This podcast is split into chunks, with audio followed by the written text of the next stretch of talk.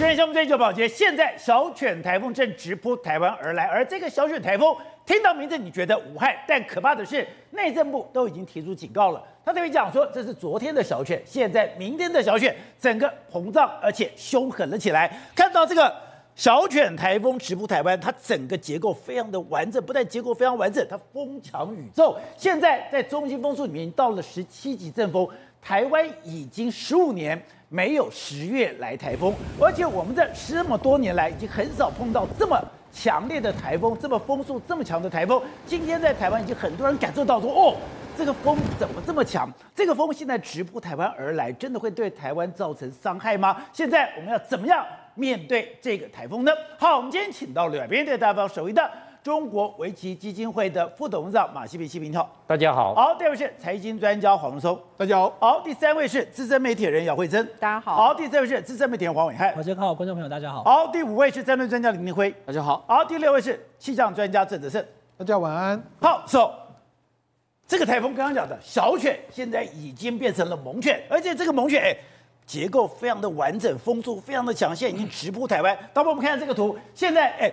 全台湾哎，几乎都笼罩在它的攻击范围内了。没错，这个小犬台风呢，真的来势汹汹。现在已经不是小犬，现在真的是暴力犬。而且现在台风的状况来说，它中心风速已经来到十七级阵风，这十七级阵风是非常非常强。台湾也很少出现这么强。而且它目前为止，你看它的暴，它的所谓风眼非常明显，而且它的结构非常的扎实。特别是说，你看它的有所谓的暴力南半球，它的暴力南半球，南南南边这边的云系特别特别的紧密。那目前为止呢，因为上一个在秋天的侵袭台湾的这个台风，特别是登陆台湾台风。已经来到二零零七年的这个时候，所以秋台来来台湾的话，特别要绷紧神经，因为过去就啊九月台无人知啊，但是现在我们知道历次秋台对台湾都造成非常大的影响，所以我们千万不要轻忽小犬台风来台湾呐。刚才讲的没有讲这个台风，听到名字觉得无害，对，就没有想到它等于说结构越来越扎实，没错，风速越来越快，而且它的影响越来越强烈。刚刚讲的。光看到这个图，对，都把我吓死了。对，我们直观来看就知道它结构非常的扎实，而且呢，它其实是经过变身。昨天晚上的时候，它经过变身，突然眼墙，这个清晨起来的话，眼墙越来越明显，有时候又在转强的这个态势。而且目前为止来说，你看它整个这个封面来说，几乎可以笼罩整个南部的这个情形。我相信今天大家都已经感受到了。为什么感受到？你看，就连台北市，台北市的，哎，台北市距离很远，对，台北市的民生社区就已经有树倒掉了。你看，这是这是木刚刚才我们处理的这个状况，对，警消人去处理，哎，真的风墙，连台北市这么远哎，你都已经树倒穿墙了，对，你知道台北市都已经这样，那你更不用讲南部，屏东、花莲、台东，他们目前为止到底是怎样一个状况？好，那我们讲台南也是一样，对，台南的龙山宫已经把这里做久了，做久就没想到，哎，四层楼高的这个这个建筑这个建筑物搭起来，这个棚架居然完全被它吹倒，哎。它是钢筋搭的耶，对啊，你就知道，哎、欸，这真的风相当相当大啊。那我们就讲，在这个台北市来说，还有另外一个地方，是文化大学。你看中国文化大学，对啊，每一个现在这个上上课的这个这个同学生哦，每一个雨伞马上就一拉起来就完全被吹花。我在那边念了四年书，我非常清楚是哎，那里风大到哎，你要走路都困难。对，那特别是台风一来说，哇，那跟着加剧整个风的这个状况，那更不用讲，在核心的这个地带，目前很靠近台风的这个中心位置的绿岛，绿岛这个地方啦，或者蓝屿啊，现在都已经涌起那种疯狗浪，你可以看到，哎，这个风浪不是开玩笑的，这浪也太大了吧？对，一波一波的打过来。我们讲，伴随着十七级阵风的这个巨浪这样过来哦，哇，整个这个绿岛啊，已经出现所谓的这个十公尺的这个浪，甚至在北边的什么八斗子啊，还有这个南方哦，都出现巨浪的这个情形。所以你可以看到，这个小犬围栏，这就是嗡嗡声，已经在提醒你，我这个真的是来势汹汹啊！你看小犬台风目前在这边，它准备穿过台湾的南部，从这个可能是屏东跟这个这个台东中间登陆之后一路过来。你看整个台湾几乎在它登陆之后呢。从现在开始一到明天下午的时候，大概都是会风强雨骤，整个台湾都会被笼罩在之内。而且这个登陆位置，它不会被破坏耶。对，不会被破坏，因为为什么？因为它实际上这个台风的这个整个结构大概是会沿着这样，而且因为护国神山就有这个北一点，它几乎没有受到太大的破坏，就直接往这边过去。宝杰，我跟你讲，我们台湾绷很紧，对不对？还有一个地方绷得更紧，谁？香港。现在香港很怕，它就是海葵台风再来，整个香港、广东地区现在他们都已经开始在严防这个整个小雪要直扑过去。所以你说它的路径跟海葵是一样的。对，好，那我们就讲，你看明天到这个今天晚上到明晨，你可以看到这整个这样完全的东半部是紫成一片，这个红成一片的这样一个状况。那你看明天的白天也是这个样子，所以也就是说，现在为止来说啊，迎风面这一边大概都会面临到非常大的这个雨呀、啊，相当大的这个风都会吹过来，而且看起来哎，不是只有东我们的我们的东东部哦，对，我们的西部甚至哎。我们的桃园、我们的新北都很大雨。对，你看到，事实上你看越下越多，几乎全部全台湾来说，除了在台中。台中可能比较受影响比较小之外，都会受到影响。那你看，哎，北部为什么也会受到影响？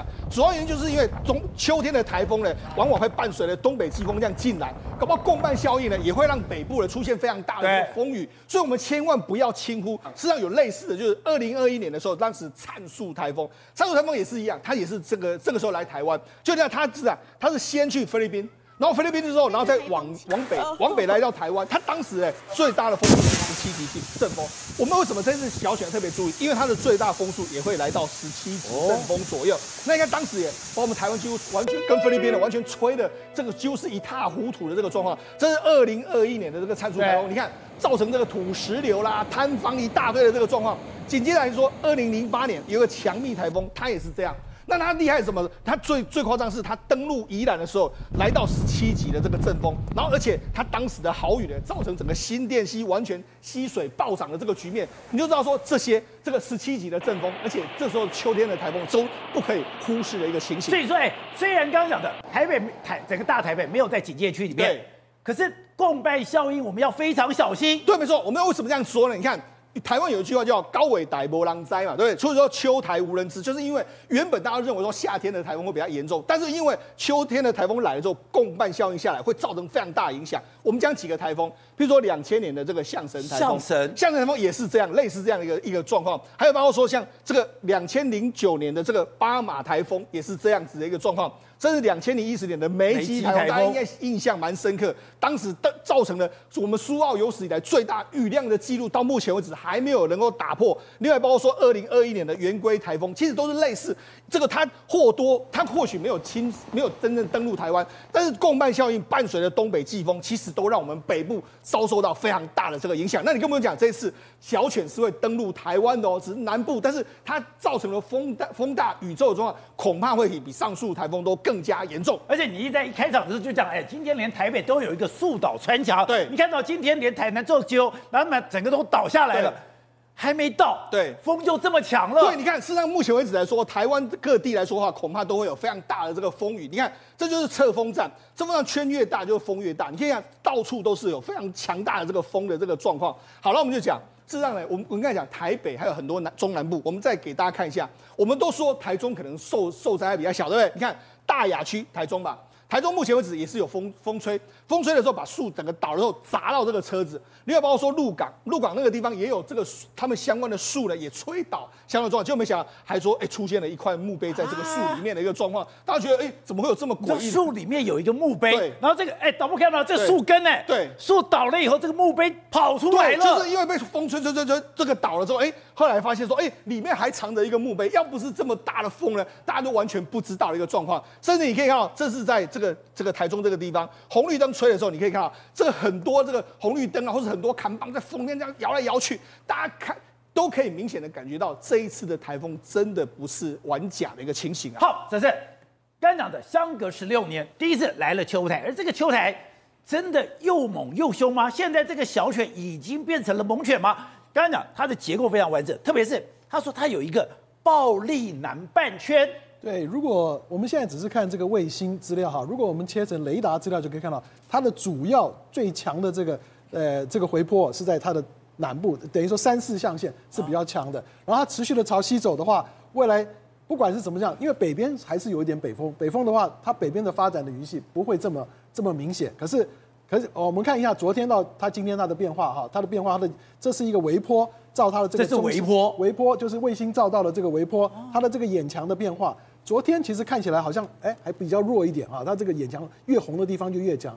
到了今天的话，它又开始变得比较增强了。对，呃，增强的话，因为在台湾的这个东岸啊有一个黑潮，它经过这个黑潮的话，它会它会吸收到这个南向的这个量海流的这个热含量，所以说它又在增强。换句话说，当它登陆的时候，就是维持现在的这个中台的上限来登陆到我们这边。所以它是在最强的状态下登陆台湾，是没有错，所以才会预报它有可能会出现到什么十六级、十七级的强阵风。这个都是十七级已经是普世风级的最顶级了。一般来讲都是那种超级强台才会有的状况。那当然是阵风了，平均风是十四级。可是出现这个状况的话，我们绝不会等一时间。你说阵风到十七级，对，阵风平均风速十四级。对，没有错。那这个状况的话，就是说，当它侵袭到我们的时候，其实它现在在还还距离我们这么远，大概还一百多公里的时候，它慢慢的靠近过程，除了浪过来的话，它的风其实已经影响到我们所有的台湾海峡周边的这个状况。所以刚刚台北啊、台中都有树倒的现象，这个是我们要注意。这个台风它的风风的这个影响，可能比雨还会要更大。好的，而且它现在等于说。碰到一个非常完美的一个环境，它这个水温的高，水温高了以后，它慢慢变野变强，然后变强了以后进到了台湾。还可怕的是，这个时候有大潮吗？是大潮，因为我们中秋节，中秋节才呃那个上个月九月二十九号才过中秋节嘛，然后现在才过了五天，过了五天的话，还是属于这个偏向大潮的状况。如果说它的雨下在东部地区的话，哦，譬如说这个看这张图的话。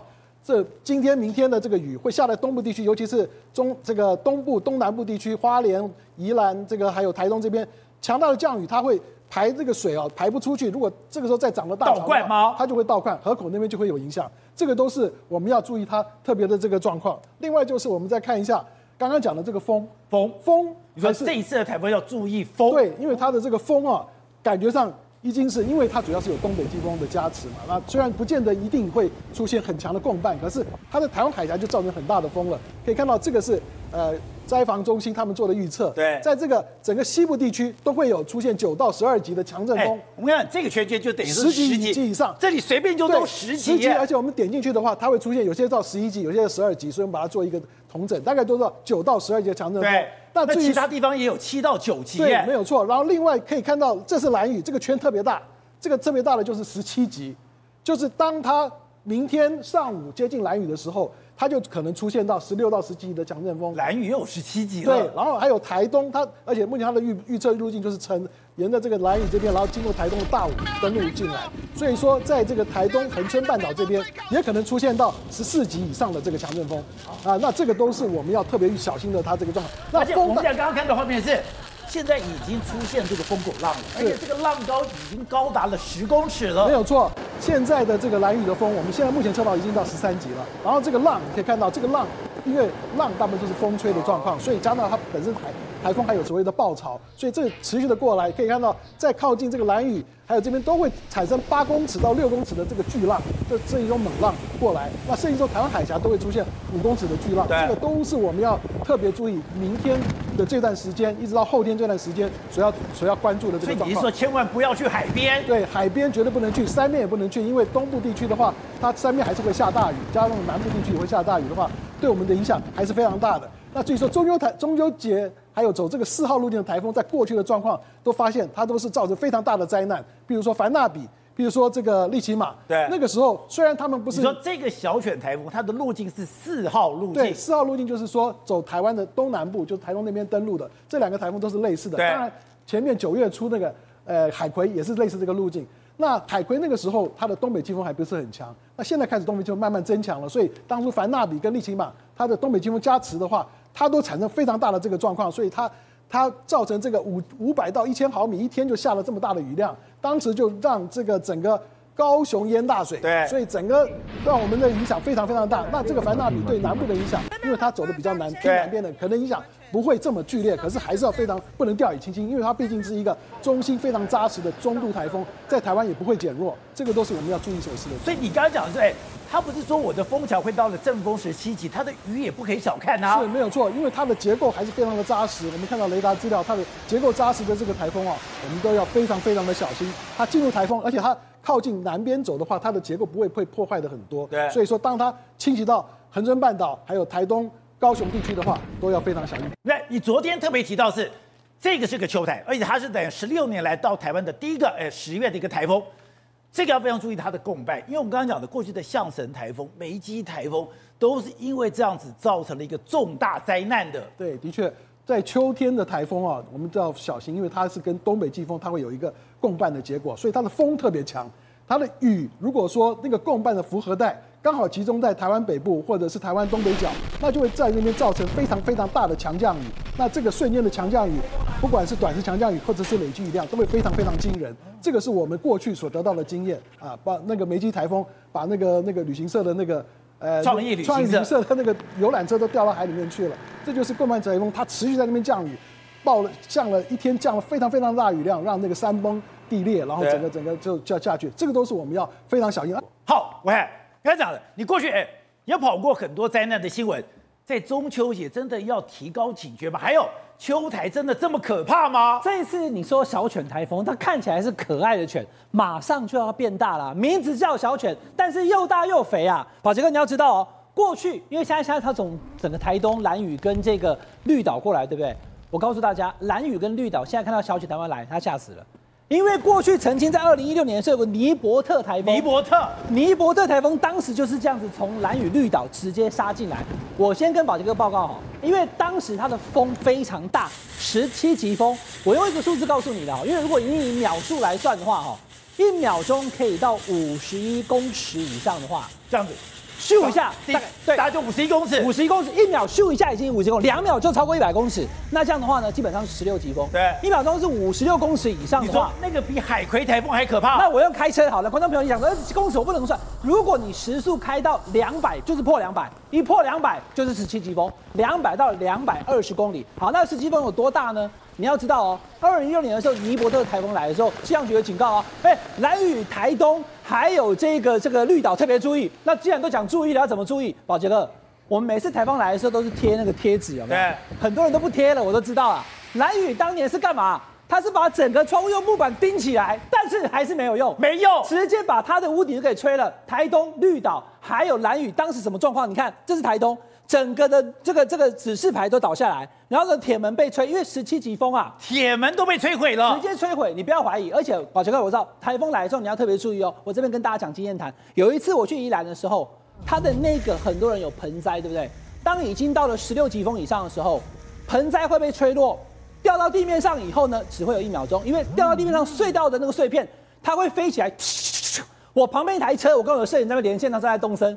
旁边那台车的钣金整个侧面全部都插那个玻璃碎片，还有那个盆栽的那些，全部都插进去，整面的。那不就像我躲在柱子后面不敢动啊，在那连线啊，因为咻咻咻，好像是凶器一样，那不就像极速弹一样。那你要知道十七级风，时速两百二十公里是多恐怖。所以呢，你看它整个铁门都吹破，招牌倒到一定的啦哈。然后我就跟大家讲，连那个绿岛上面，你看整条街，这台东本来热闹的街，好，这个整条变成这样。所以呢，这就没有经验，不知道说，但你也来不及收了，因为十七级风的时候来就是这个样子。对。所以呢，尼伯特台风当时来的时候呢，造成整个台东、整个绿岛还有兰屿都受创非常的严重。你看，刚刚那个是台东，这是尼伯特二零一六年的时候吹过以后它的状况。那绿岛，绿岛，你看它到时候都变成是这样子。那这一阵子呢，其实最近台风之后，绿岛其实基本上受到一些影响。现在目前绿岛又害怕了，因为宝杰哥你要知道哦。我上次跟大家讲，会修锅寮中波帮，对不对？台风吹过以后都没过来啊啦，因为你看绿岛台风上次吹完变这样，整个它里面的这些电全部都被吹坏了以后，车子翻那是一定的。然后加油站啊，还有它相关的这些饭店啊，还有它的路啊，以及连盐湾监狱哦，盐湾监狱的墙直接都吹倒了，因为它风太强了。十七级风，没有想风强这么可怕。我们一般已经好几年了吧，就好几年都在讲说，哎，注意注意台风之后的大雨。对，那但是如果有到十七级风的时候，它会直接造成非常严重的伤害，你的路树、你的这个这个这个这个电线杆，还有在路上的车。你知道绿岛那时候最担心什么吗？就是欧多拜，因为他们那边是出租摩托车的，整批的欧多拜都用那个童军绳把它拉起来，没有用。台风吹完以后，吹找不到车了，因为全部都吹走了，还是没用。对，因为它太强了。当风这么强，你看看这画面就知道了。风到了十六级、十七级的时候，就是这种惨况，不用等下雨。风就非常的强，然后今天气象局告诉我们，小犬它有可能最高到十六、十七级，对，就是这个状况。因为风势很强的时候，它会直接带来物理的伤害，不用等后续的这个下雨，其实整条街就像战后一样。对，所以呢，当十七级风是这么严重的情况的时候，你要注意了哈。尼波特之后，这次又有小犬，而且直扑台湾而来。前面现在这个地球到底怎么回事？到处都是水深火热。刚刚讲到台湾现在小犬台风直扑而来，让我们非常的紧张。但是澳洲更可怕。澳洲前两天干旱，干旱到非常严重，居然出现大火，大火现在又是暴雨山洪。澳洲现在是老天启示录，我告诉你，老天启示录，老天反扑给人类一个示范的教训，这两天正在澳洲上演的，我真的不骗你，澳洲人真的深刻感觉到大自然现在修理人类了，有这么可怕吗？好，你说你们这么可怕？对，澳洲九月份创下一九零零年有气温记录以来最干旱的九月。一百二十三年最干旱，最干旱的九月。我告诉你，全澳洲全国，你知道下雨多少？多少？四公里，四公里。而且我告诉你，为什么会四公里？研究一九一整个月，一个强高压像盖子一样盖到澳洲，压在监考澳洲人，就监考好到什么程度？我讲，南威尔斯州七十处森林大火，对，十七处到今天还没控制住。突然间，澳洲气象局说。十月二号以后要注意大大风雪、大风雨。澳洲说很好啊，对，下雨来把这个火扑灭吗？没想到怎么样？来的是狂风暴雨，风吹了多少？多少？跟台风一样，是不是超过一百公里？跟台风一样。好，所以现在澳洲非劳即旱。对，所以高压压在澳洲一个月，让它干旱的不得了，烧到它红彤彤。这个高压一走，封面来，这封面是台风级的封面，你交钱一万七千公顷的大火，但它把你淹了，全澳洲淹了半个澳洲，半个澳洲被淹掉。所以我告诉你，现在澳洲人才真正明白，你人类这个毁灭地球之后，现大自然反扑，对不对？我们知道电影《明天过后》当时就做了一个预言，预言就是说。当你北半球跟南半球，你的冰棚整个溶解之后，溶解之后你干嘛？你会让整个水面海温、海温跟盐分完全改变。海温跟盐分改变了以后，其实调节地球最重要就是温盐环流，它把热跟冷做一个交替。那如果冰山融化了以后，你会改变温盐环流，改变温盐环流之后，它就会停滞。停滞之后，南北半球的热跟冷，我就不可交替。因为它这个海水正常的话，它到了北半，到了那个北南北极比较高纬度的地方，应该是下沉的，因为它那个地方密度比较大，它应该要下沉的。而且它的盐分是正常的。如果说你变淡的话，它就没有办法下沉，它那个盐度就不能下沉下去，密度不会说变变强。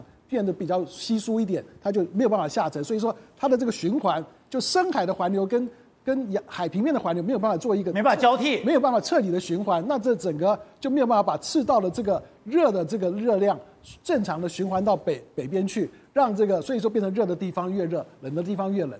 姐，当然，既然很不幸的，我们的中华男篮输给了约旦，可输给约旦了以后，我们才发现他有一个人也太厉害吧？哎。他叫约旦的科比，他不但长得像科比，球风也像科比，而且我们就是因为他踢到铁板了。我跟你讲，昨天十九分赢日本，欣喜若狂，打进四强。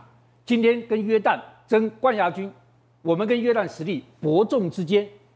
亚洲杯最后时候我们赢一分，约旦投三分球绝杀我们。好，今年为什么昨刚刚为什么输给约旦十九分？这个家伙就因为他。这个家伙是约旦科比，叫霍里斯·杰弗森，他是 NBA 的，他在 NBA 打了三百零五场球，他是正式的 NBA 球员，正式 NBA，而且他不是混的，打了三百零五场球，而且我告诉你，他不但这张照片有头发，他现在没头发，光头，他不但长得像 A 科比，样子像，我跟你讲，我觉得他，我觉得他动作都学 A 科比，他连在那边人家罚球，他那边蹲那个样子都学科比，好，然后嚼点口香糖。完全学过，但是他实在太难搞了。他很厉害吗？他刚刚结束了世界杯，他打美国梦幻队，美国队员防他，他都拿了二十分。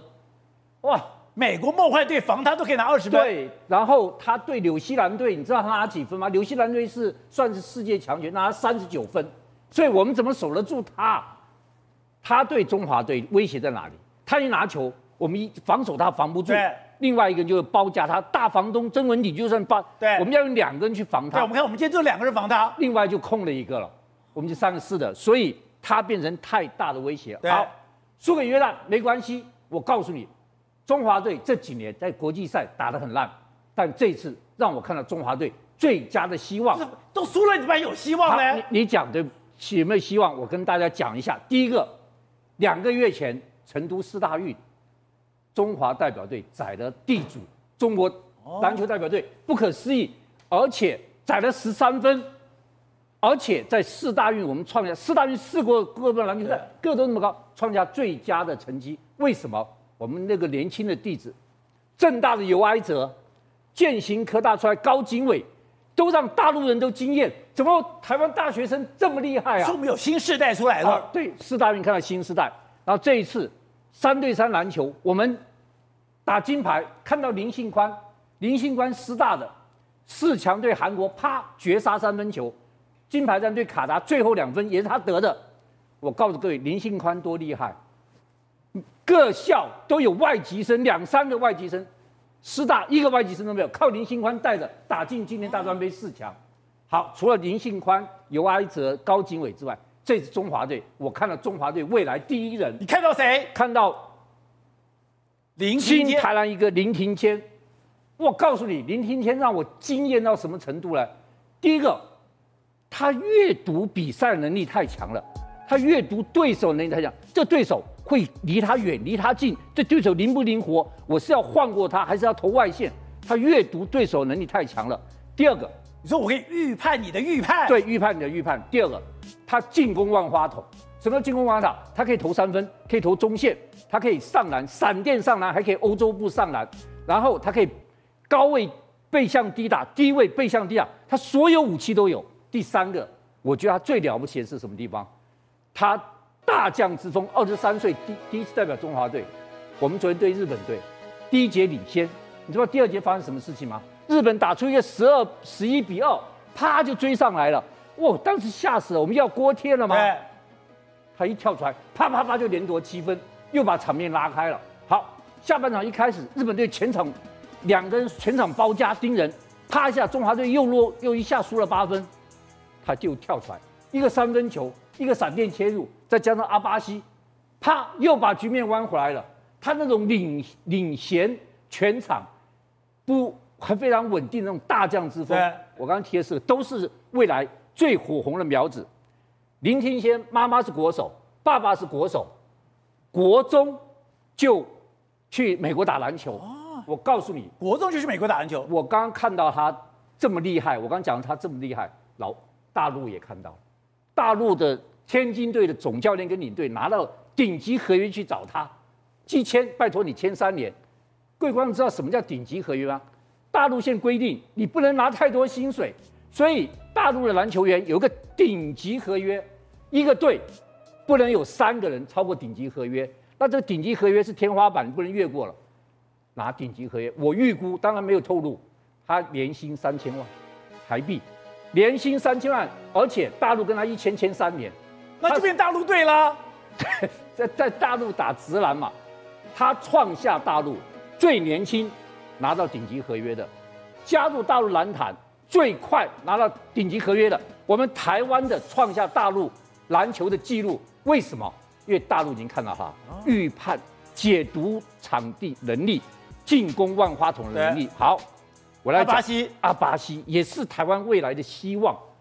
这个阿巴西。你知道为了我们台湾放弃多少吗？他爸爸是塞内加尔跟法国的混血，他妈妈是南非跟美国的混血。那两个人在台湾相遇、结婚，然后到日本去生了阿巴西，所以阿巴西有五个国家的国籍可以弄。结果他八岁来台湾，八岁来台湾读丹凤国小一年级，读丹凤国小一年级，结果他聪明绝顶，你知道他创下台湾教育史的新纪录。他从丹凤国小一年级啪。直接跳四年级，二三年级不读了。好，后来读四星，读四星大学。他加入中华民国国旗，他把所有国籍就放了，要打他是本土哦，他不是外援哦，他是中华民国国籍哦。好，世界篮坛还来信说你要证明他没有代替塞内加尔、美国、中非共和国跟日本，你没他没代替他们打过，我就让他打中华队。阿巴西，如果你有看昨天对日本队，哇塞！闪电啊，黑色闪电，他的上篮几乎日本人根本拦不住，啪就上去了。所以，我们这一次成都四大运三对三篮球队，再加上这一次击败日本队，我告诉你，看到台湾篮球的新希望。